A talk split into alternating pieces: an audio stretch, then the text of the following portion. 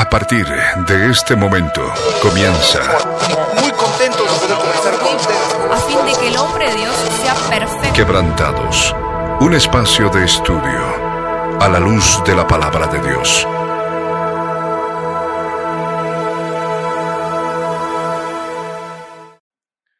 Muy buenas tardes, amados oyentes. Sean bienvenidos una vez más a nuestro programa Quebrantados. En esta hermosa tarde estamos junto con Diego, ya listos para comenzar, para continuar con el estudio bíblico donde nos habíamos quedado la semana pasada sobre el testimonio de Job, el testimonio de la vida de Job, un Job que retuvo el testimonio del Mesías Jesús, un Job que fue probado a lo sumo con tal de con, con el propósito de que conozca a Dios, ¿no? Muy buenas tardes, Diego, bienvenido al programa. Eh, muy buenas tardes, Milo, y a todos ustedes igual muy buenas tardes. Gracias por acompañarnos una vez más eh, en este programa que, bueno, estamos hablando del testimonio de la vida de Job justamente.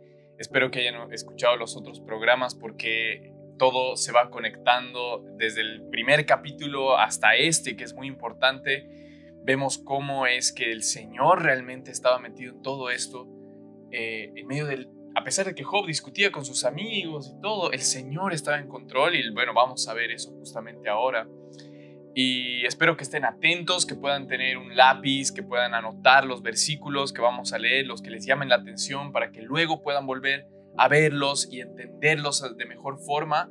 Así que muchas gracias por estar acá y vamos a, vamos a empezar. Amén. Entonces, como decía Dieguito, todo se ha ido concatenando en los, en, los, en los capítulos pasados. Hemos visto desde los comienzos de Job, en el que Job eh, demostraba su rectitud delante del Señor, no solamente en cómo él se comportaba de manera ética con su entorno, de manera moral, sino que él celebraba estos sacrificios que eh, denotaban de él, daban testimonio de él que él no se sentía eh, justo en sí mismo, sino que, que tenía su fe puesta en el Mesías Jesús.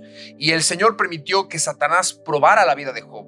Se murieron sus hijos, se murieron sus siervos, los que trabajaban con él en sus campos, perdió sus cosechas, perdió sus ganados, perdió absolutamente todo, quedó totalmente enfermo, con llagas en el cuerpo.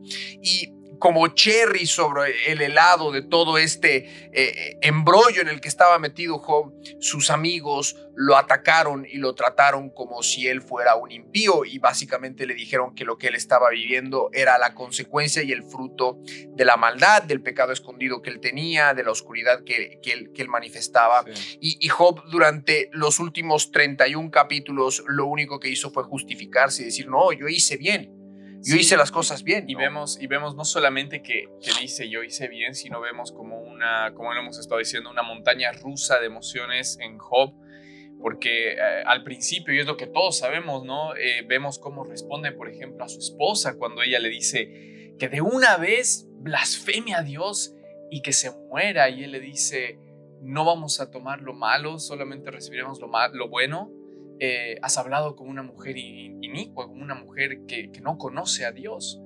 En cambio, él iba a retener y tomar lo bueno de Dios y, y, y luego vemos a, Job cambiando, porque eso es lo que nos muestra que Job era humano también, ¿no? No era solamente una super historia que alguien ha creado, nos muestran los procesos de lo que va avanzando Job y vemos cómo él empieza a, a, a cuestionar la bondad de Dios, vemos cómo se enoja y, y defiende su integridad, Vemos como luego pide misericordia y está con, sin ganas de defenderse. Y vemos todas estas facetas por las cuales está pasando Job, porque él está pasando por un momento de prueba. Y son facetas, como los hemos ido diciendo en otros capítulos, que a veces muchos, muchos de los que están en el cuerpo de Cristo van a experimentar, pero este libro está escrito justamente para que aprendamos y entendamos cómo responder ante estas situaciones. Y creo que ahora viene ¿no? lo que es una de las cosas más grandes, eh, una de las enseñanzas más buenas de ahora en adelante, de, lo que Job debería haber hecho, de lo que sus amigos deberían haber hecho y de lo que tal vez muchos de nosotros no estábamos entendiendo antes. Y, y, y la sabiduría viene de una parte inesperada, ¿no? Porque hasta ahora en el relato solo habíamos escuchado hablar a... Habíamos leído hablar a los tres amigos de Job y a Job en, en, en la disputa que tenían, en la contienda que tenían eh, verbal, en la que Todos estaban hablando. Ancianos. Claro, y, y, y sabios, sabios tal cual. Muchos años de sabiduría. Y, y los amigos de Job eh, vemos que el- al final, después de lo último que Job hace, que fue lo que estuvimos viendo la semana pasada, en la cual Job expone toda su vida y se justifica y, demuestra de manera fáctica delante de sus amigos que él no había hecho nada de lo que lo habían injuriado, no había hecho nada de lo que lo estaban acusando, a pesar de que diez veces eh, lo habían injuriado, como el mismo Job les dijo, ya son diez veces que me atacan, diez veces que sucede, y él, después de exponer su defensa y manifestar su confianza en el Señor una vez más, ahí es donde aparece una figura sorpresa, una figura que la Biblia, el libro de Job, no especifica en qué momento de la conversación llega, no especifica de cómo fue que apareció ahí en el lugar, solo sabemos que directamente al ver el silencio de estos tres hombres, amigos de Job, ancianos, que no pudieron responderle,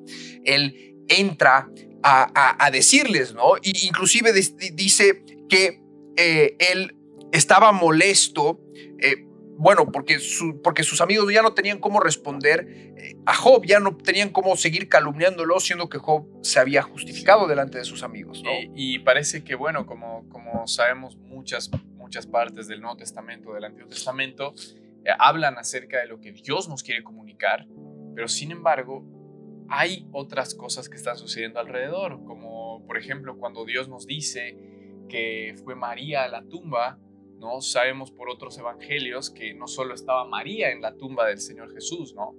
Y, no es que un, un evangelio se haya equivocado, sino que están simplemente enfocándose en lo que quieren decir, en lo que Dios nos quiere comunicar a través de ese momento, porque si no sería, un, sería otra cosa, ¿no? Serían detalles, historias, y, y- y eso es lo que Dios nos quiere comunicar.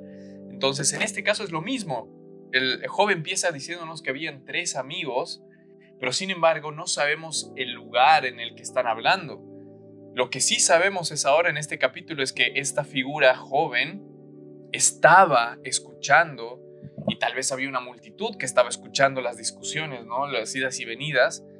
eh, estaba escuchando lo, lo- lo que hablaban con Desde el primer momento. Y cuando termina todo esto, sabemos que sus amigos empiezan a atacar a Job, empiezan a decir que o es pecador él, porque Dios no es pecador, y Job diciendo, no, no soy pecador porque no he pecado, y empieza a justificarse a sí mismo eh, porque no había pecado. Y aquí empieza el capítulo 32. A- Así es, y no nos olvidemos también eh, esta comparación que hemos hecho con el tiempo en el que estamos viviendo, de, de los, del el comportamiento que los amigos de Job tuvieron para con Job y que muchos cristianos también tienen para con sus hermanos en Cristo, para con sus semejantes, o incluso con vidas que tal vez han apartado del Señor, esa falta de misericordia por esas vidas y directamente eh, decirles que lo que están pasando, lo que están viviendo es consecuencia de su pecado y muchas veces no necesariamente es así, ¿no? Si bien hay veces que tenemos que lidiar con las consecuencias de nuestras decisiones, con las consecuencias de nuestro pecado. Hay muchas otras veces en las que verdaderamente vamos a ser entregados, como fue entregado el apóstol Pedro, como fue entregado Job, para ser zarandeados por Satán, ¿no? Para que a través de ese sufrimiento, a través de esa prueba, tengamos más conocimiento del Señor. Y el error que cometieron los amigos de Job fue utilizar esta sabiduría que habían heredado de sus antepasados desde los días de Adán, esa sabiduría del conocimiento de Dios que ellos retenían, de esa, de esa humanidad tan antigua, porque el libro de Job es el más viejo, el, el que, el que tiene data más antigua de la Biblia. Ellos apelaron esa sabiduría, pero la usaron de manera incorrecta porque ellos no eran el juez del universo y verdaderamente no sabían qué es lo que había pasado con Job. Mientras ellos acusaban a Job de su iniquidad, eh, ellos no sabían de que Satanás había pedido la vida de Job, ¿no? Entonces, nosotros tenemos que manifestar este detalle antes de empezar con lo que Eliú eh, respondió, porque después de que los amigos de Job se quedaron callados ante la evidencia que presentó Job en su caso, podríamos decirlo, eh, ahí es donde Eliú responde. Y no sé si te gustaría leer el pasaje, el capítulo 32, desde el versículo en adelante, así arrancamos, ¿no? Ahí vamos. La palabra dice así. Cesaron estos tres varones de responder a Job, por cuanto él era justo a sus propios ojos. Entonces Eliú, Eliú, hijo de Beraquel, Busita, de la familia de Ram, se encendió en ira contra Job. se encendió en ira por cuanto se justificaba a sí mismo más que a Dios. Asimismo se encendió en ira contra sus tres amigos porque no hallaban qué responder, aunque habían condenado a Job. Y Eliú había esperado a Job en la disputa, porque los otros eran más viejos que él. Pero viendo Eliú que no había respuesta en la boca de aquellos tres varones, se encendió en ira. Y respondió Eliú, hijo de Beraquel Busita, y dijo, Yo soy joven y vosotros ancianos. Por tanto, he tenido miedo y he temido declaraos, declararos mi opinión. Yo decía, los días hablarán y la muchedumbre de años declarará sabiduría. Ciertamente espíritu hay en el hombre y el soplo del omnipotente le hace que entienda. ¿No son los sabios los de mucha edad? ¿Ni los ancianos entienden el derecho? Por tanto yo dije, escuchadme declararé yo también mi sabiduría. He aquí yo he esperado a vuestras razones, he escuchado vuestros argumentos, en tanto que buscabais palabras, os he prestado atención y he aquí que no hay de vosotros quien redarguya a Job y responda sus razones, para que no digáis, nosotros hemos hallado sabiduría, lo vence Dios, no el hombre. Ahora bien, Job no dirigió contra mí sus palabras, ni yo le responderé con vuestras razones. Se espantaron, no respondieron más, se les fueron los razonamientos. Yo pues he esperado, pero no hablaba, pero no hablaban, más bien callaron y no respondieron más. Por eso yo también responderé mi parte, también yo declararé mi juicio, porque lleno estoy de palabras y me apremia el espíritu dentro de mí. De cierto mi corazón está como el vino, que no tiene respiradero y se rompe como odres nuevos. Hablaré pues y respiraré, abriré mis labios y responderé. No haré ahora acepción de personas, ni usaré con nadie de títulos lisonjeros, porque no sé hablar lisonjas. De otra manera, en breve mi, hacedor me consumiría. Y, y aquí vemos cómo Eliú empieza y entra a la escena diciendo que había quedado en silencio porque justamente él tenía la esperanza y el recuerdo y la enseñanza, por supuesto, que la experiencia tiene más sabiduría, ¿no? Los años tienen más sabiduría, los ancianos conocen mucho más y que yo debo callar para escuchar y que ellos puedan redarguir a Job, dar razonamientos y dar sabiduría. Pero no he escuchado nada de eso.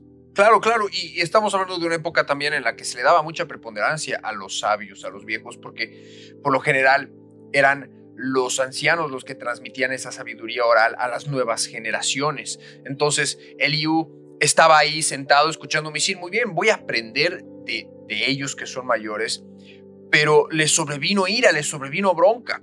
Primero, primero porque los amigos de, bueno, los amigos de Job no tuvieron que responderle a Job después de haberse defendido, como diciendo, como decía en el versículo, bueno, Dios lo venza, el hombre no lo puede vencer, o sea, nadie lo va a convencer a él de que está mal, ¿no? Y, y, en segundo lugar también se molesta contra Job, y esto lo vamos a ver más adelante, porque eh, em, empieza a ver en Job como si él se hubiera justificado más que Dios, ¿no? Y, sí, y es como una justificación indirecta que hace Job y él trata de, realmente lo expone más adelante, porque Job al tratar de, y bueno, pienso que en el mismo debate, ¿no? Y en esta eh, emoción, que, estas emociones que no controlaba Job, eh, empieza realmente a solamente defenderse a sí mismo, diciendo que él no era ningún pecador, que no había pecado, que no tenía nada malo, y indirectamente hacía que Dios sea... claro eh, como si Dios hubiera actuado con injusticia, exacto. Y eso era lo que él se enojaba y esperaba que respondan los ancianos y escuchaba a los ancianos que más bien no respondían de esa forma, sino más bien decían, no, tú eres el que está mal y lo acusaban y mentían y, bueno, todas esas cosas horribles que hemos estado leyendo antes. Y bueno, entonces él viene a la escena. Claro, y, y Eliú, Eliú estaba ahí atento, viendo, y cuando se percató, porque también podemos entender de que por el hecho de no haber participado del debate hasta ese momento, de la, de la discusión acalorada que tuvieron, porque fue una discusión larga, imagínense todo lo que habló Job, todo lo que hablaron sus tres amigos, y, y Eliú se quedó callado esperando a ver qué es lo que pasaba, pero prestó atención a todo el argumento y encontró en qué estaban fallando, tanto los unos como los otros. O sea, por un lado, Job fallaba al justificarse a sí mismo todo el tiempo y, no tener, y, indirectamente atribuyéndole la culpa al Señor, aunque manifestaba que su esperanza estaba en Él y que solamente en Él iba a confiar y que solamente en Él iba a esperar, pero como que había eh, Job dejaba en duda con su discurso la, la, bondad, la veracidad de los propósitos que habían de parte de Dios. Y por el otro lado estaban sus amigos que lo único que hacían era tirarle piedras, ¿no? Entonces, entonces Eliú al ver esto dice, un momento, yo estoy indignado, estoy molesto porque no están viendo el meollo del asunto, porque mientras tú te justificas y lo haces quedar como injusto a Dios, ustedes también cometen prevaricato al acusar a alguien inocente de pecado. ¿no? Y, ahí es, y, y él estaba molesto por esto, porque no había manera de que puedan redarguir a Job para que haga lo correcto. Y se enoja de la última forma también en que dicen, no hay nadie más que pueda hacer algo con Job, que sea Dios, porque el hombre no puede, ya que ellos no podían. Y se enoja de que hayan dejado eso así, ¿no? Que nadie pueda responder a los razonamientos de Job, porque Job, recuerden, estaba siendo honesto con todo lo que decía. Y él mismo decía, ¿por qué censuran mi alma si es lo que yo siento? A pesar de que habían cosas que ya habíamos hablado desde primeros capítulos, que estaba cuestionando la bondad de Dios, que estaba diciendo cosas que estaban mal, entonces Job las decía con esa honestidad, porque él estaba pasando por un momento de prueba, pero sin embargo las decía, y, a pesar de que no había una respuesta de Dios, como Job decía, que se presentaba y no respondía, él podía esperar en Dios. O sus amigos podían ayudarle a dar respuestas a sus razonamientos, pero no podían porque ellos vinieron a acusar, vinieron a atacar, vinieron a, eh, a usar palabra de Dios como, como armas. Y empezaron a herir a Job y Job todavía ahí, bueno, todo lo que hemos visto antes. Pero acá viene él a, y nos dice que se enoja con todas estas cosas y a pesar de que era joven, trae la sabiduría que realmente era de Dios trae la sabiduría que realmente era del Espíritu Santo. Y él mismo lo dice en este, en este capítulo, el Espíritu que estaba dentro de mí me movió a que venga acá y hable lo que ustedes no han podido hablar y hable a Job lo que Job no ha podido entender. Y inclusive dice, reconoce que se estaba metiendo a la conversación, ¿no? Dice el versículo 14, ahora bien, Job no dirigió contra mí sus palabras, ni yo le responderé con vuestras razones a sus amigos. ¿No? Es decir, Job a mí no me ha hablado, pero yo no le voy a responder como ustedes le han respondido, ¿no? Porque ustedes se han espantado, no respondieron más, se les fueron los razonamientos. Yo pues he esperado, pero no hablaban, más bien callaron y no respondieron más. Por eso yo también responderé mi parte, también yo declararé mi juicio, porque lleno estoy de palabras y como decía, comentaba Diego, dice, y me apremia el espíritu dentro de mí. De cierto, mi corazón está como el vino que no tiene respiradero y se rompe como odres nuevos. Y eso, es, y eso es algo que hace Dios, ¿no? Cuando Él pone algo dentro nuestro, realmente hay una incomodidad, realmente hay algo que no puedes ignorar. Y es algo que Dios quiere hacer, quiere usarte para un momento y es exactamente lo que Él está diciendo. Sientes, te sientes como que, como un vino que está, ¿no? Como dice ahí, ¿no? Un vino que quiere salir, un vino que quiere decirlo, lo que siente adentro. Y es lo que Dios, porque Dios pone esas palabras dentro del hombre.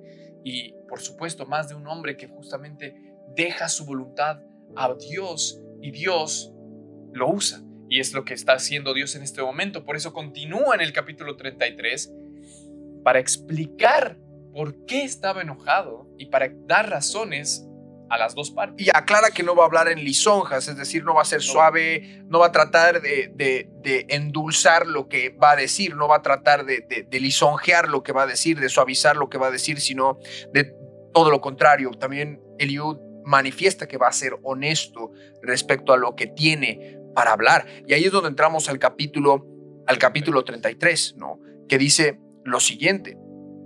Por tanto, Job, oye ahora mis razones y escucha todas mis palabras. He aquí yo abriré ahora mi boca y mi lengua hablará en mi garganta. Mis razones declararán la rectitud de mi corazón y lo que saben mis labios lo hablarán con sinceridad. El Espíritu de Dios me hizo y el soplo del Omnipotente me dio vida. Respóndeme si puedes. Ordena tus palabras. Ponte en pie. Heme aquí a mí en lugar de Dios conforme a tu dicho. De barro fui yo también formado He aquí mi terror no te espantará, ni mi mano se agravará sobre ti. De cierto tú dijiste a oídos míos, y yo oí la voz de tus palabras que decían, yo soy limpio y sin defecto, soy inocente y no hay maldad en mí. He aquí que él buscó reproches contra mí y me tiene por su enemigo. Puso mis pies en el cepo y vigiló todas mis sendas. He aquí, en esto no has hablado justamente, decía Eliú. Yo te responderé que mayor es Dios que el hombre. ¿Por qué contiendes contra Él? Porque Él no da cuenta de ninguna de sus razones. Sin embargo, en una o dos maneras habla Dios, pero el hombre no entiende.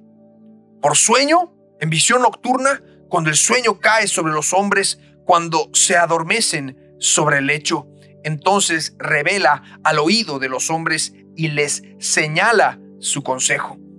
Para quitar al hombre de su obra y apartar del varón la soberbia detendrá su alma del sepulcro y su vida de que perezca a espada.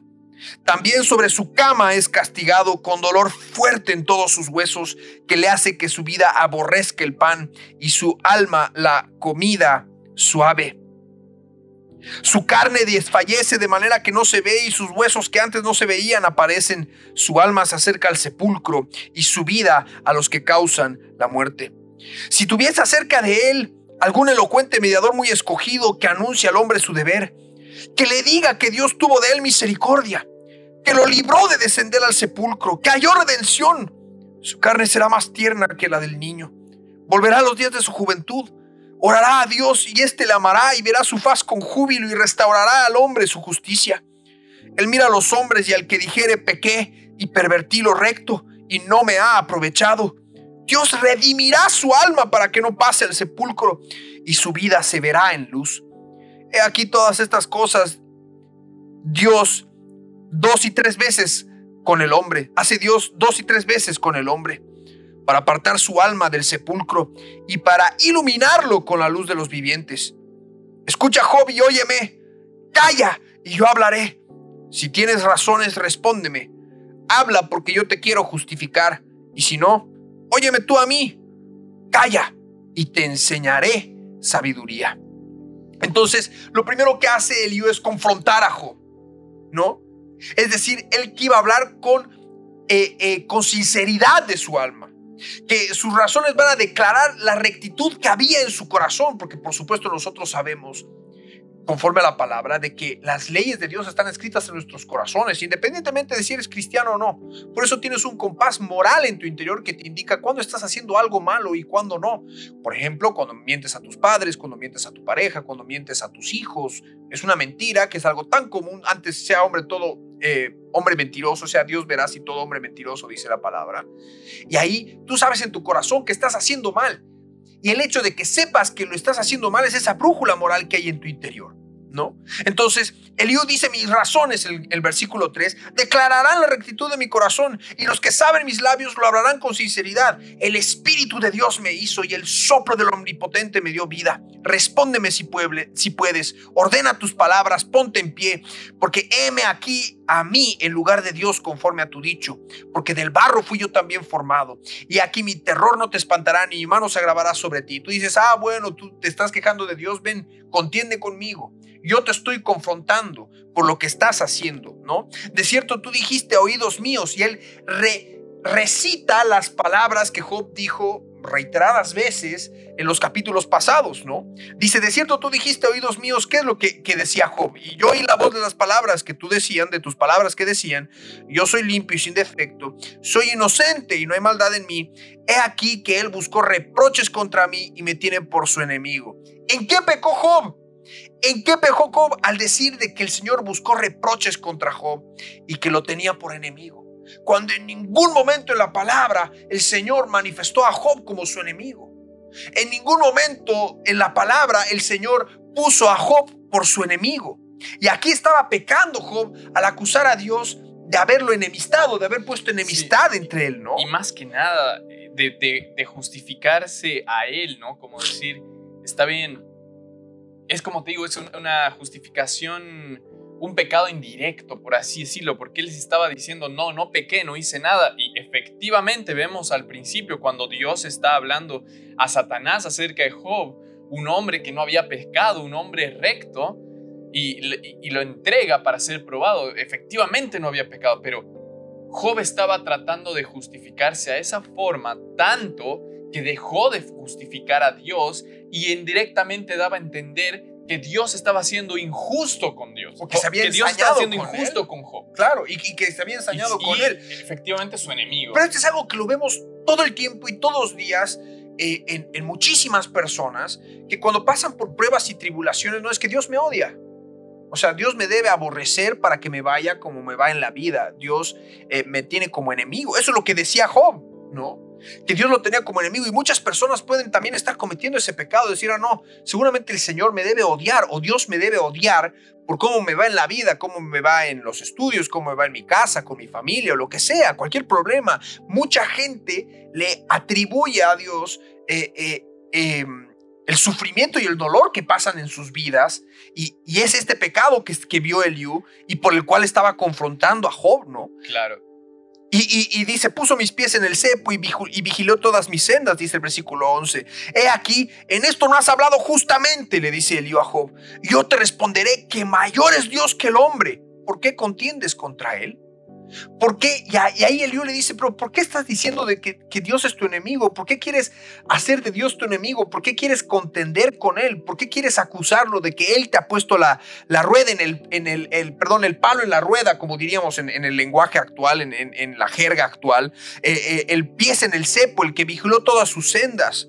¿Por qué contiendes contra Él? Le dice Eliú porque él no da cuenta de ninguna de sus razones y tampoco tiene por qué darlas. Y algo que nosotros debemos entender es que los comentarios de Eliú no tienen que interpretarse como indicadores de que Dios es insensible o frívolo o incoherente al tratar con nuestras oraciones. Y porque, y porque también vemos que lo que decía Eliú, a pesar de que era verdad, es como, como lo volvemos a decir, no era toda la verdad que se ha ido revelando, porque después Dios nos ha dado justamente el porqué de sus razones, Exacto. el porqué de su amor, el porqué de que vino a la cruz del Calvario. Nos lo explicó y está en todo este resto que queda de la Biblia.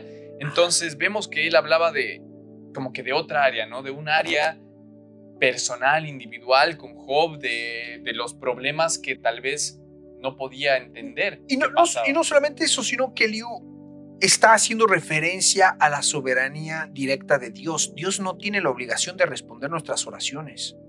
Dios no tiene la obligación de escucharnos. Y eso es algo que nosotros debemos entender, ¿no? Porque Él es soberano, pero la Biblia indica, la palabra indica, que el Señor sí responde las oraciones que están de acuerdo con su voluntad, ¿no?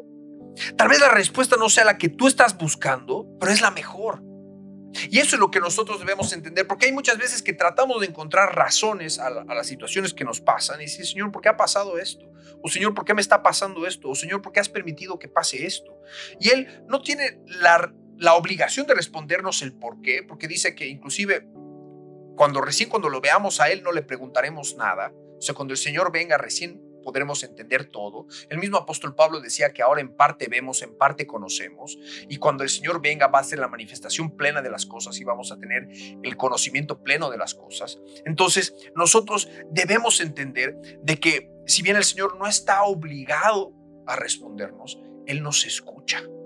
Y ustedes no piensen ni siquiera por un minuto que el Señor se perdió todo este debate de los amigos eh, de Job con Job y después la aparición de Liu, eh, él estaba escuchando, él estaba atento, él estuvo escuchando cada una de las palabras de Job y como vamos a estar viendo más adelante, la respuesta que le da el Señor, ¿no?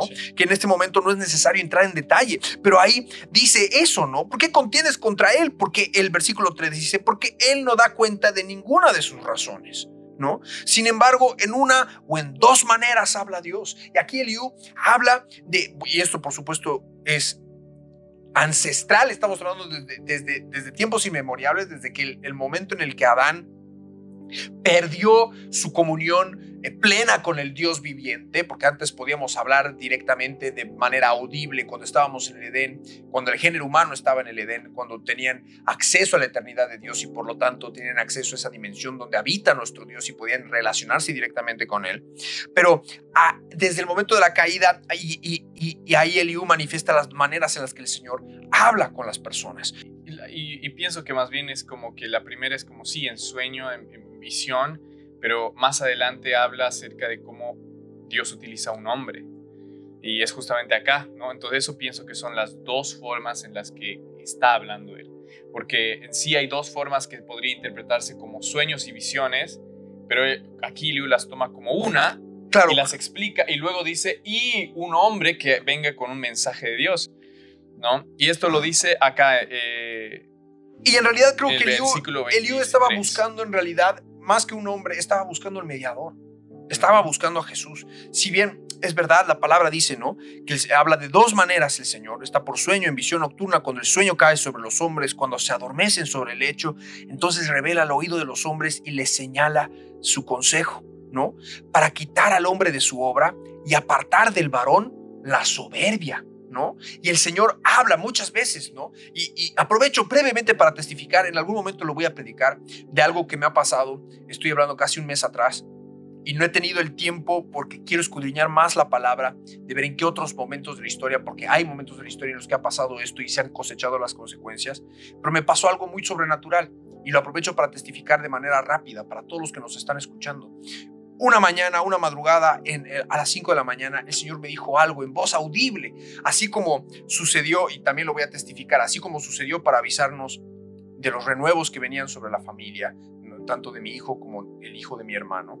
El Señor me, lo avisó, me lo hizo saber antes de que, antes de que incluso mi hermano diera la noticia de que estaba embarazado, eh, eh, él y su esposa estaban embarazados esperando que el Señor me, me, me, dio una palabra, me, dio el nombre y que el Señor estaba con nosotros y que iba a haber doble fruto, doble renuevo.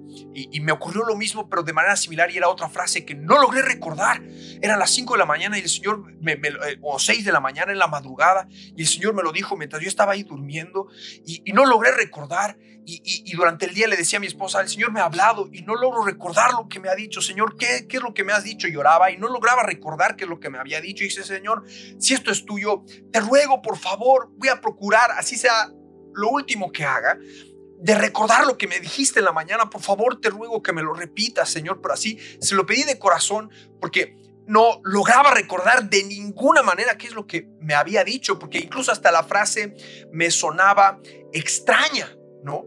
Y al día siguiente, eh, en, la, en la mañana el Señor me volvió a decir la frase que decía, el que desesperadamente se soltare de mí, será cortado. Y yo me levanté y dije, Señor, en ese momento como que no entendía desesperadamente cómo me puedo, cómo la gente, cómo alguien se puede soltar con desesperación del Señor, el que desesperadamente se soltare de mí será cortado. dije, eso está en la palabra y, no encontraban en mi memoria el versículo, algún versículo bíblico que hable respecto de esto. Pero empecé a indagar en la palabra de las veces en las que el pueblo del Señor dejaron al Señor en medio de la prueba y en medio de la tribulación. Uno de los grandes ejemplos, uno de los grandes ejemplos fue cuando el pueblo de Israel fue liberado de Egipto y cuando estaban en el desierto, eh, eh, estaban, eh, vieron que no tenían que comer y querían volver a Egipto. Y estaban desesperados por volver porque por lo menos tenían agua y tenían comida en Egipto, ¿no? Entonces, nosotros, al, recibir esa palabra en mi corazón, dije, y en algún momento lo voy a predicar porque estoy escudriñando la palabra para, dar más em, profundidad. Y, inclusive busqué el significado de desesperadamente en español y, quiero buscarlo acá. Lo, voy a poner en, la, en, el diccionario de la Real Academia Española. ¿Qué significa? ¿Qué significa desesperadamente? ¿No? Pérdida total de la esperanza significa desesperación. Alteración extrema del ánimo causada por cólera, despecho o enojo. ¿No? Esos son los dos significados que pone con desesperación. Entonces, el, soltarse desesperadamente del Señor significa en medio del enojo, cuando uno pierde totalmente la esperanza, y ellos son los que, por supuesto, van a ser cortados y hay mucho fundamento bíblico, pero esta es una de las maneras en las que habla el Señor. Pero ahora, Eliú no solamente habla sobre los sueños en los que dan, sino que dice que también Dice, y le señala su consejo para quitar al hombre de su obra y apartar al varón de la soberbia, dice el versículo 17, detendrá su alma del sepulcro y su vida que perezca espada. Y dice, también sobre su cama es castigado con dolor fuerte en todos sus huesos. El Señor también nos habla de esa manera, en medio de la prueba, en medio del dolor, en medio de la tristeza, que le hace que su vida aborrezca el pan y su alma la comida suave. Su carne desfallece de manera que no se ve, y sus huesos que antes no se veían aparecen, y su alma se acerca al sepulcro, y su vida a los que causan la muerte. Y aquí es donde Eliú dice, pero si hubiera un mediador, si apareciera un mediador, si tuviese cerca de él algún elocuente mediador muy escogido, ungido, el Mesías, que anuncia al hombre su deber. ¿Y cómo empezó el Señor Jesús predicando? Arrepentíos porque el reino de los cielos se ha acercado. Ese era el deber. Aquí Eliú está clamando por un mediador, está clamando por el Mesías, está clamando por el escogido, por el ungido de Dios, para que nos anuncie a nosotros, a los hombres, su deber. Que nos diga que Dios ha tenido misericordia de nosotros, como dice el versículo 24. Que le diga que Dios tuvo de él misericordia, que lo libró de descender al sepulcro que halló redención. ¿No? Ahí está Eliú manifestando esa necesidad del Mesías. Y es justamente eso, como, como sabemos en la palabra, nos dice, nos dice que el Señor nos hablaba a través de, de los profetas, pero que ahora nos hablaba a través de Jesús, ¿no? Y esto era antes de Jesús, donde nos hablaba a través de esos hombres. Y Liu tal vez sin saberlo incluso, o sea, sí, sí sabía, porque sí entendía esta verdad y sí le decía ¿acaso no es mejor que pidas perdón y reconozcas que no te has aprovechado de tu falta?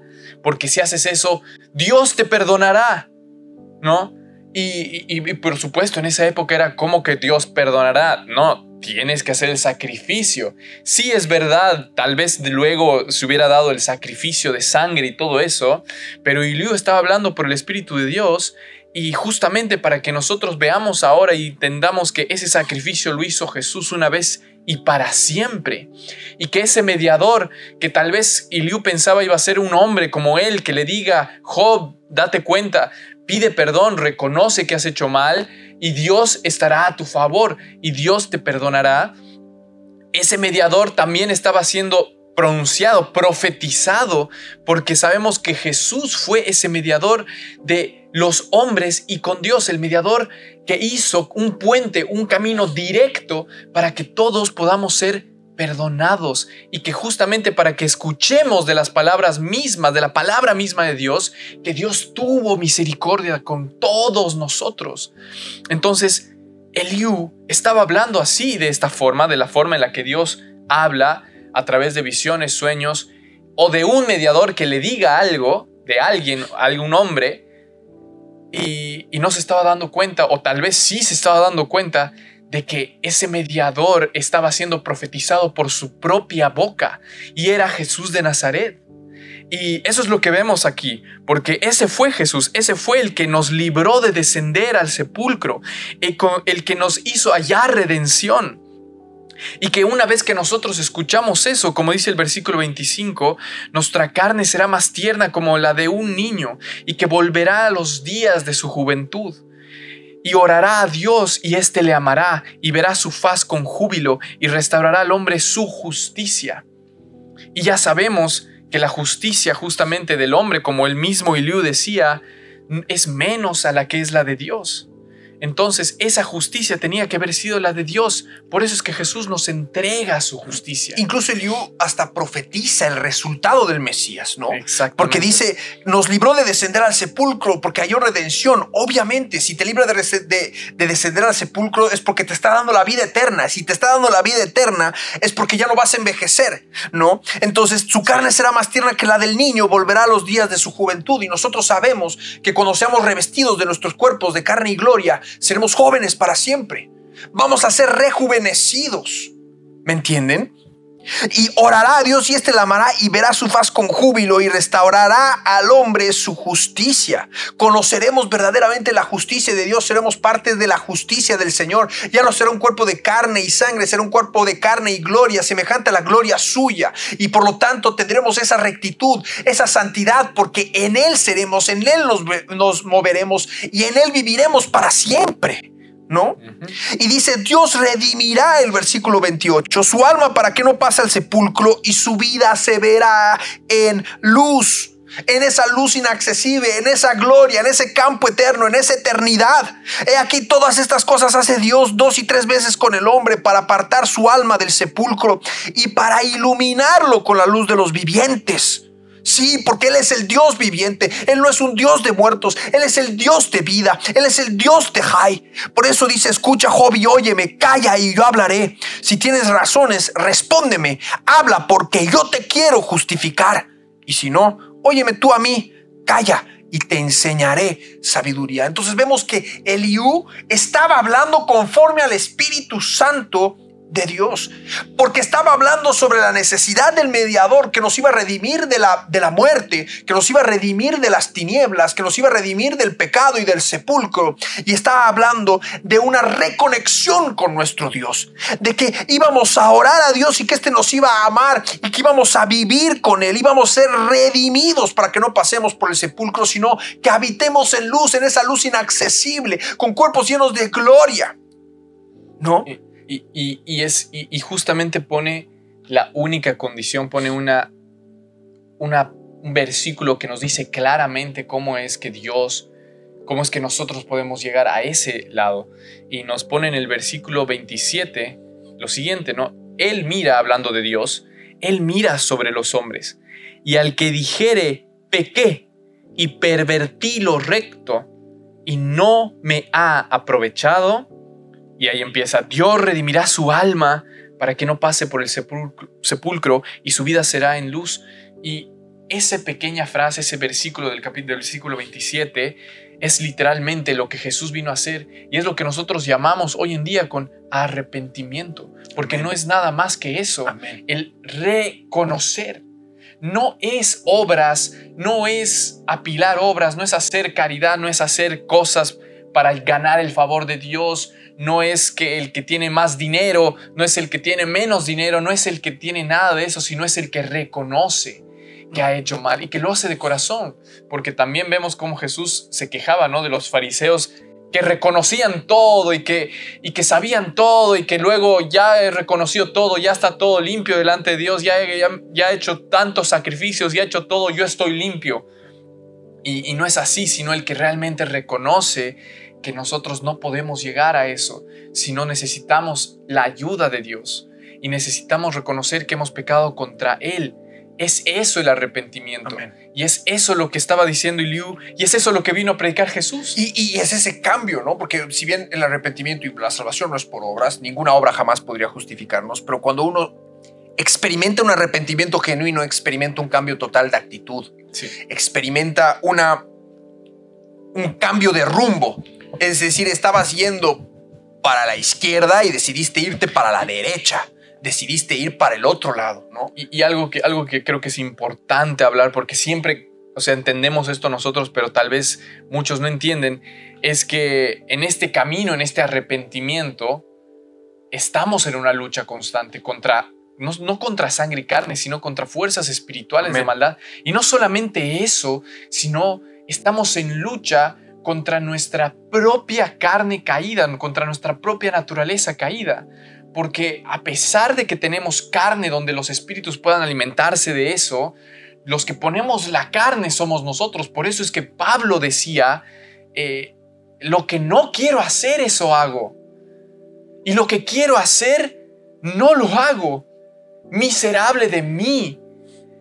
Pero gracias doy a Dios por Jesucristo porque a pesar de que los hombres no pueden hacerlo, y no significa que no te hayas arrepentido de corazón, porque puede ser, ¿no? no como les decimos, no vamos a ser como los amigos de Job, que vamos a dar una sentencia clara y pensar que eso es para todos, no. cada uno tiene un caminar con Dios y Dios sabe bien su vida y ustedes pueden buscar por el Espíritu Santo y reconocer si su arrepentimiento ha sido genuino o si se tienen que arrepentir de su falso arrepentimiento. Y, y cuando uno se arrepiente genuinamente puede caer, puede caer, tropezar, pero como decía Pablo, esa, ese, eso que viene de Dios te va a redarguir de pecado y te va a dirigir, porque va a ser la bondad de Dios que te va a estar dirigiendo y te va a estar moviendo al arrepentimiento. Entonces cuando caigas, el Señor te va a guiar. Y como dice, por más torpe que seas en este camino, Él te agarrará de la mano para que te vaya mostrando cómo es que tienes que caminar. Pero por supuesto, hay que entender que hay otras áreas que están pasando en este camino, ¿no? Entonces es muy importante saber eso porque a veces decimos como, ah, si te, arrepientes, eres otra persona y entonces muchas personas sufren en sí mismas porque dicen, entonces no me he arrepentido y, ah, soy un hipócrita, soy falso, soy todo, cuando puede ser tranquilamente muchas cosas, ¿no? O sea, hay tantas, tantas cosas en este camino que están en la palabra. claro, y es importante ir forjando nuestra disciplina en el Señor, ¿no? Eh, el mismo pueblo de Israel al momento de conquistar la tierra prometida no llegó a conquistar toda la tierra prometida, ¿no? Y nosotros debemos entender que si bien nosotros estamos en la conquista de nuestro corazón, en la conquista de nuestra alma para Cristo y cada vez debemos perfeccionarnos más nuestra santidad en el temor de Dios, también debemos tener la confianza de que el Señor ha de completar lo que falta. Exactamente. ¿No? Él ha de completar lo que falta en nuestras vidas y lo que debemos sostener en nuestra vida es no soltarnos del Señor hasta que Él nos dé su bendición, hasta que Él termine de renovarnos, hasta que Él termine de transformarnos. Y es no soltarnos del Señor, no perder la esperanza. Porque efectivamente es un camino angosto, es un camino lleno de piedras, es un camino donde tenemos leones rondando buscando a quien devorar constantemente, ¿no? A quien se caiga del camino para comérselo vivo, entero, ¿no? Como al mismo Job. Al mismo Job, ¿no? Y, y, y ahí es donde nosotros no tenemos que agarrarnos del Señor y no soltarnos. Y saber que nuestra esperanza está en el Señor y que en algún momento el Señor nos dará la victoria sobre las batallas que estamos librando en nuestras vidas, ¿no? Y aquí lo que Eliú le dice a Job es, calla, yo hablaré, si tienes razones respóndeme, pero habla porque yo te quiero justificar y si no, óyeme tú a mí. O sea, Eliú no estaba yendo con la intención de condenar a Job, como lo estaban haciendo sus amigos. No estaba yendo con la intención de mandar, de, decirle a Job que, que, se que se arruinó por culpa de su pecado y todo lo demás, sino él estaba yendo con la intención de levantarlo, de exhortarlo y, y, de inclusive vivificarlo en medio de la prueba y de la tribulación que estaba yendo. Porque si yo te quiero justificar, yo no estoy, yo, pero, pero tengo que marcarte esto en lo que has estado equivocado, lo que te has estado equivocando delante del Señor, como ya se lo había marcado, que cuando el momento en el que Job decía de que Dios lo había tomado por su enemigo, estaba pecando con sus labios, ¿no? Y ahí es donde entramos al capítulo 34, y no sé si lo, lo, quieres leer y eh, ya. Sí, sí, y ahí empieza porque, como decías, lo quiere justificar, quiere, quiere mostrarle otra visión de lo que sus tres amigos, los tres ancianos, no han podido mostrarle que era de otro razonamiento, de lo que hemos venido hablando nosotros todos estos capítulos, de, del por qué Job estaba pasando lo que estaba pasando y darle otra forma de ver las cosas. Y empieza así. El capítulo 34 dice, además Eliú dijo, oíd sabios mis palabras y vosotros doctos, estadme atentos, porque el oído prueba las palabras como el paladar gusta lo que uno come Escojamos para nosotros el juicio, conozcamos entre nosotros cuál sea lo bueno. Porque Job ha dicho, yo soy justo y Dios me ha quitado mi derecho. ¿He de mentir yo contra mi razón? Dolorosa es mi herida sin haber hecho yo transgresión. ¿Qué hombre hay como Job que bebe el escarnio como agua y va en compañía de los que hacen iniquidad y anda con los hombres malos? Porque ha dicho de nada servirá el hombre el conformar su voluntad a Dios. Por tanto, varones de inteligencia, oídme, lejos esté Dios de la impiedad y del omnipotente la iniquidad, porque Él pagará al hombre según su obra y le retribuirá conforme a su camino. Sí, por cierto, Dios no hará injusticia, y el omnipotente no pervertirá el derecho. ¿Quién visitó por él la tierra? ¿Y quién puso en orden todo el mundo? Si él pusiese sobre el hombre su corazón y recogiese así su espíritu y su aliento, toda carne perecería juntamente, y el hombre volvería al polvo. Sí, pues, hay en ti entendimiento, oye esto, escucha la voz de mis palabras. Gobernará el que aborrece juicio y condenará, perdón, y condenarás tú al que es tan justo. ¿Se dirá el rey perverso y a los príncipes impíos? Cuanto menos a aquel, a que, aquel que no hace excepción de personas, de príncipes, ni respeta más al rico que al pobre, porque todos son obras de sus manos. En un momento morirán, y a medianoche se alborotarán los pueblos y pasarán, y sin mano será quitado el poderoso, porque sus ojos están sobre los caminos del hombre y ve todos sus pasos. No hay tinieblas ni sombra de muerte, donde se escondan los que hacen maldad. ¿No carga pues al hombre más de lo justo para que vaya con Dios a juicio? Él quebrantará a los fuertes sin indagación y hará estar a otros en su lugar. Por tanto, Él hará notorias las obras de ellos cuando los trastorne en la noche y sean quebrantados.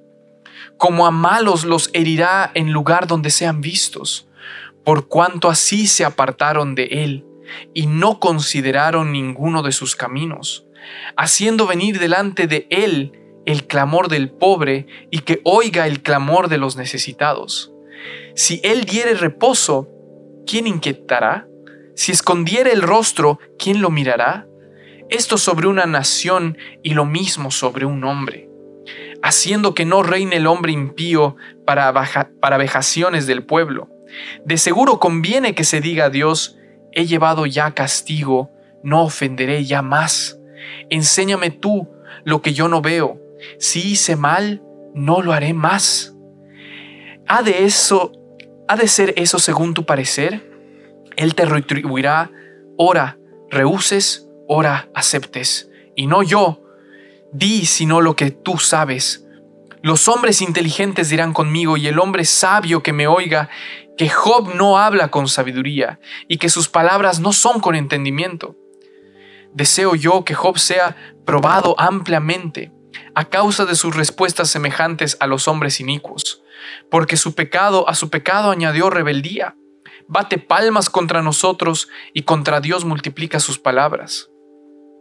Y bueno, a pesar de, de todo esto, justamente y, mostrar ¿no? lo que Job, lo que Dios es, lo que Dios hace con los pecadores, lo que son los pecadores, lo que, eh, lo que no es que podemos comparar ni poner en el mismo lugar a Dios con los hombres, termina diciendo y mostrando lo que les decía, una nueva visión que quería que Job entienda. Una visión donde no estaba realmente eh, diciéndole, como decían sus tres amigos, Job, eres esto, esto, esto, y de una vez haznos caso, sino que le estaba diciendo Job, en vez de aumentar palabras y de justificarte y de decir estas cosas de Dios, porque también Job pasó por una montaña rusa de emociones, les dice al final ¿no? del capítulo 34, eh, ¿por qué no acaso no es mejor que, que, que se diga a Dios, he llevado ya castigo, no ofenderé ya más, enséñame tú lo que yo no veo? Y esa es la nueva visión que no se había hablado hasta ahora. Le estaba diciendo a Job, Job, sí, yo he visto que has hecho mal al hablar de esta manera, he visto, pero de todas formas como que al principio le da a entender que entiendo que no solamente eres, no sé, que no estás pasando por nada, estás pasando por una prueba. Y por eso yo quiero justificarte. Pero ve esto, ¿por qué no le dices a Dios, enséñame lo que no veo? ¿Por qué no, no pienses simplemente en no he hecho nada malo, sino Dios enséñame lo que no veo? Porque Job no veía lo que nosotros veíamos al principio del capítulo. Él no sabía, que, que, Dios le había, le había dicho a Satanás que Satanás había dado el reto y que Dios le había dado a Job para que sea probado. Y Job no sabía nada de eso. Y él lo que le dice es, Job, nosotros somos hombres no estamos ni cerca de lo de Dios, ¿por qué no preguntas eso? ¿Por qué no clamas eso? Y es otra visión que la que decían sus amigos y la que Job defendía, ¿no? Y eso es Y, lo que el Señor quería decir. y una vez más, Eliú también habla sobre el fin de los malos y lo que sucede con los que esperan en el Señor, que utiliza la misma sabiduría que tenían sus amigos, pero el enfoque es totalmente diferente. El enfoque es decir, tú no sabes por qué el Señor está permitiendo que pase esto en tu vida, ¿por qué no le preguntas? En lugar de sacar conclusiones que los amigos de Job decían que era por la maldad de Job, y Job decía que porque Dios no lo quería, que Dios lo había tomado por enemigo, que Dios no me quiere, y dando a entender, por lo tanto, que Dios era injusto para con Job, Eliú confronta a Job, lo exhorta, y lo, y lo exhorta de una manera dura, porque él dice, voy a hablar con sinceridad, no voy a hablar con, con lisonjeos, lo exhorta y lo llama al arrepentimiento sobre sus palabras, sobre lo que él estaba diciendo, es decir, estás llenando tus palabras en contra del Altísimo y en realidad lo que tendrías que hacer es preguntarle a Dios por qué ha permitido que pase esto en tu vida, porque tú no lo conoces, tú no lo sabes, tú no sabes por qué estás viviendo lo que estás viviendo, solo ves una pequeña parte del panorama. Y ahí es donde tienes que buscar de el Señor, ¿no? Dice el versículo 10 del capítulo 34.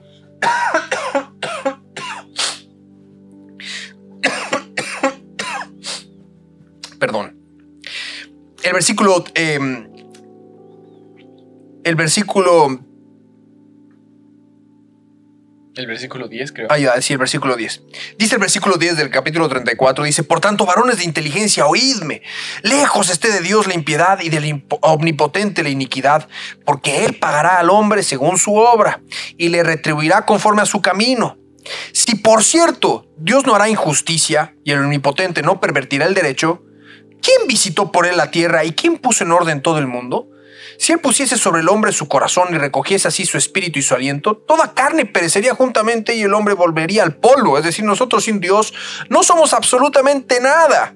Y si pues hay en ti entendimiento, dice el versículo 16, si pues en ti hay entendimiento, oye esto, escucha la voz de mis palabras, gobernará el que aborrece juicio y condenarás tú al que es tan justo, es decir, estás condenando al único que es justo, al único que, al que gobierna bien, se dirá al rey perverso y a los príncipes impíos, cuanto menos a aquel que no hace excepción de personas, de príncipes, ni respeta más al rico que al pobre, porque todos son obra de sus manos. En un momento morirán y a medianoche se alborotarán los pueblos y pasarán, y sin manos será quitado el poderoso. Es decir, ¿quién eres tú para decir si no eres capaz? Y no eres capaz de decirle, no sé, a tu presidente o a tu rey, al príncipe, a personas de sobrenombre que son malos, cuánto más al creador del universo en quien, en quien cuya mano estamos todos, en cuya mano estamos todos los seres vivientes. Porque sus ojos están sobre los caminos del hombre, dice el, versículo 21, y ve todos sus pasos. No hay tinieblas ni sombra de muerte donde se escondan los que hacen maldad. Es decir, eh, eh, vuelve a manifestar no solamente la soberanía de Dios, su omnipresencia, su omnipotencia, sino el hecho de que no teníamos por qué siquiera cuestionar a Dios. No tenemos, no tenemos un ápice de autoridad para llegar a cuestionar al creador, al diseñador de este cosmos, del universo, ¿no? No carga pues él al hombre más de lo justo para que vaya con Dios a justo, a, juicio, perdón, para que vaya con Dios a juicio. Él quebrantará a los fuertes sin, indagación y hará estar a otros en su lugar. Y él hará notorias las obras de ellos cuando los trastornen la noche y sean quebrantados. Y una vez más volvemos a ver el fin de los malvados, ¿no?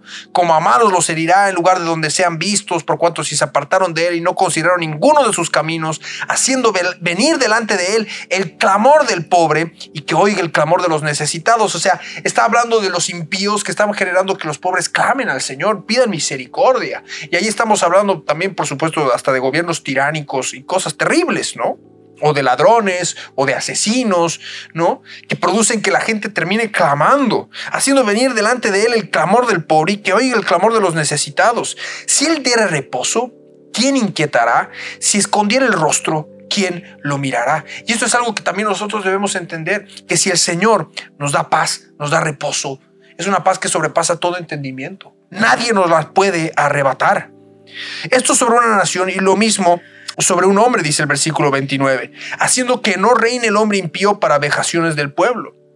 Seguro conviene que se diga a Dios, ha llevado ya castigo, no ofenderé ya más, enséñame tú lo que yo no veo. Y ahí es donde vemos, es decir, pedirle al Señor qué estamos haciendo mal. Porque muchas veces somos rectos en nuestro propio entendimiento, ¿no? Y sin embargo hay también inclusive esos pecados Exacto. escondidos, de los cuales no nos damos cuenta. Y aquí el yo estaba marcándole eso a Job. Exactamente, y eso es tan importante, tan importante porque eh, esto se puede decir, como dice, de una nación como del hombre.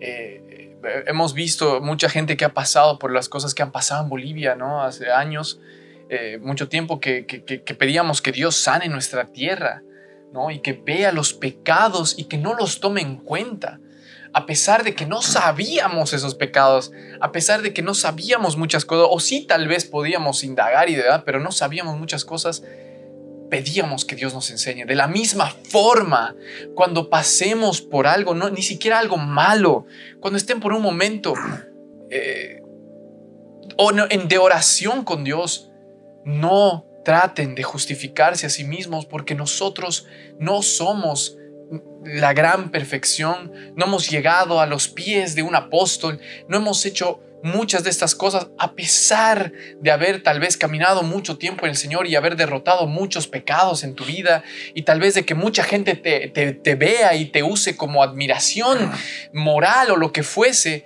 no uses esas cosas y las lleves en oración a Dios. No las tengas en cuenta, sino libérate de todo eso y deja que Él te enseñe qué cosas aún faltan para cambiar, porque eso es lo más importante. Enséñame, Señor, qué otra cosa puedo cambiar. No trates de tú hacer una lista en tu mente y decir, listo, esto es lo próximo que yo voy a tratar de cambiar. Trata de escuchar, trata de leer, de que el Espíritu te hable y te muestre si hay algo más que antes no veías. Y te va a mostrar y con el paso del tiempo vas a ver y vas a entender y vas a decir, es increíble cómo pensaba en ese tiempo que no tenía ninguna cosa que cambiar, cuando tenía miles y ahora me doy cuenta que tengo muchas más que cambiar. Y, así, es un caminar, ¿no? Es una carrera que debemos correr con paciencia. Amén. Y Eliú dice, ha de ser eso según tu parecer, Él te retribuirá. O te rehuses a orar o aceptes orar y no yo. Es decir, depende de cada uno, pero el Señor de todas maneras va a retribuir a cada uno según su obra. Quieras orar o no. Sea ahora, quieras orar o no. Quieras someter tu vida, agarrarte del Señor hasta, hasta obtener la bendición, la promesa de la salvación de nuestras almas, o soltarte perdiendo toda esperanza. Porque eso había sido desesperadamente. Perder toda esperanza y hasta con enojo soltarse del Señor. Desesperanzadamente soltarse del Señor. O aferrarte a Él y decir, aunque Él me matare, en Él esperaré. ¿No?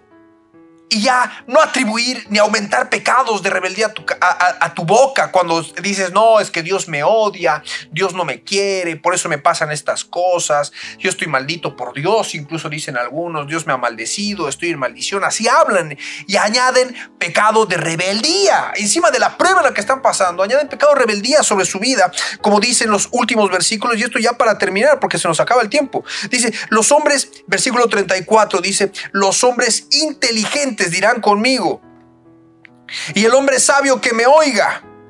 Que Job no habla con sabiduría y que sus palabras no son con entendimiento. Deseo yo que Job sea probado ampliamente a causa de sus respuestas semejantes a las de los hombres inicuos, porque su pecado, a su pecado, añadió rebeldía bate palmas contra nosotros y contra Dios multiplica sus palabras. Es decir, aquí el le está diciendo, estás batiendo palmas contra nosotros al decir que eres más justo que nosotros y estás considerando a Dios, estás multiplicando tus palabras en contra de Dios al decir de que Él te ha tomado por enemigo, que te ha puesto el palito en la rueda, que te ha puesto, te ha hecho tropezar, te ha hecho caer en el pozo, en el lodo. Entonces, eh, ahí está esto, ¿no? Y, y creo que es importante reconocer que a pesar de que Job como lo habíamos dicho desde el principio, duda incluso y cuestiona la bondad de Dios, era por el momento de prueba que estaba pasando y él estaba siendo honesto con lo que creía, con lo que decía. Y recuerden que muchas veces la honestidad no significa que sea lo correcto, ¿no? Porque lo que tú puedes sentir puede ser enojo. Y tienes que estoy siendo honesto con lo que yo siento, pero no significa que sea bueno, no significa que sea correcto. Lo que Dios quiere es que seamos honestos, pero que seamos honestos con lo que sentimos y, basamos y creemos y estamos avanzando y que luego vayamos, como decía acá Eliú, y le pidamos a Dios que nos muestre más, que nos cambie, que digamos, Dios, si algo hice mal y no lo veo, por favor, perdóname y enséñame nuevos caminos. Esa es la única diferencia, eso es lo que cambia la narrativa de lo que estaba diciendo Job y de lo que decían sus amigos, que solamente querían prácticamente creo que, que, diga, sí, soy un impío y que me, me debo morir porque soy un impío y que reconozcan que ellos tenían la razón. Pero en este caso, Eliú le está diciendo, Job, has pecado, has hecho mal, con todas estas palabras, con lo que has cuestionado de Dios, con lo que te has enojado, con lo que has hecho eso, simplemente ve lo que está pasando de otra forma y pide perdón por esto que yo he escuchado con mis propios oídos. ¿Para qué? Para que Dios te retribuya, para que Dios te dé, de, eh, porque va a dar a cada uno conforme a su obra. Y le dice, ya sea que ores o no, eso es algo que Dios va a hacer. Así que mejor ora y mejor clama pidiendo para que Dios te muestre Amén. algo que tal vez no lo sabes en este momento y que ninguno de nosotros lo sabe, porque Él nos estaba haciendo como que... Como Ah, sus yo sé y ¿no? ustedes no, Yo claro. sé y tú no, Job, ¿no? Él no estaba diciendo eso, estaba diciendo, Job, ve lo que nosotros no sabemos, pero Dios sí.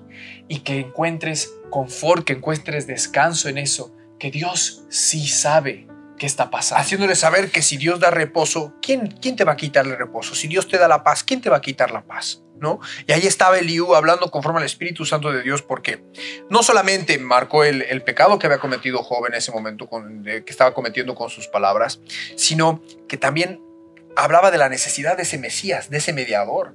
Que nadie puede mediar entre Dios y el hombre. O sea, no había todos los, los, los amigos de Job le decían, ¿quién va a poder sentarse con Dios en juicio? ¿Quién va a poder mediar entre Dios y el hombre? Y por eso Job decía, ojalá tuviera un mediador, ojalá tuviera alguien que pudiera fu- fungir de mediador entre Dios y yo, para que me pueda sentar a juicio y razonar con él. Y, y ahí Eliú le dice, sí, tendría que haber un mediador. Y estaba la fe en el Mesías también. En ese Mesías que habría de venir para que nosotros podamos tener acceso al lugar santísimo y entrar en juicio con el Señor. Y para que lo conozcamos, para que tengamos una relación con Él, para que aprendamos. Tal vez no encontramos la respuesta a lo que estamos viviendo en este momento en nuestras vidas. Pero el Señor, si clamamos a Él, clama a mí, yo te responderé. No clamar para que salgamos de la situación, no clamar tal vez eh, para obtener lo que queremos, lo que nuestro desea, el corazón, nuestro corazón desea, que por supuesto lo pueden hacer y si es conforme a la voluntad de Dios se va a cumplir. Pero sino más bien clamar para que la voluntad de Dios se haga sobre nuestras vidas, para que el Señor guíe nuestros pasos, nuestros propósitos y cada una de las cosas que tenemos que hacer y no soltarnos del Señor en medio de la prueba, de la tribulación, en medio de las vicisitudes, porque si hay algo que tenemos garantizado en este mundo es la aflicción, si hay algo que tenemos garantizado en este mundo es el sufrimiento, por A o por B, ya el solo hecho de que tengamos eh, eh, familiares, amigos, queridos eh, y que todos estamos sujetos a la muerte, estamos sujetos a la aflicción, porque el día de mañana no vamos a estar. Nos puede faltar alguien y ahí está el dolor y ahí está la aflicción. Vivimos en un mundo roto, vivimos en un mundo donde hay muerte, donde hay pecado y donde hay maldad.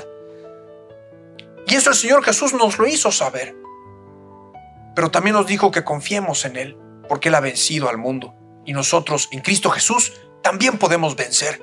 De manera que no te desanimes ahí en medio de la prueba y la tribulación y aférrate al Señor.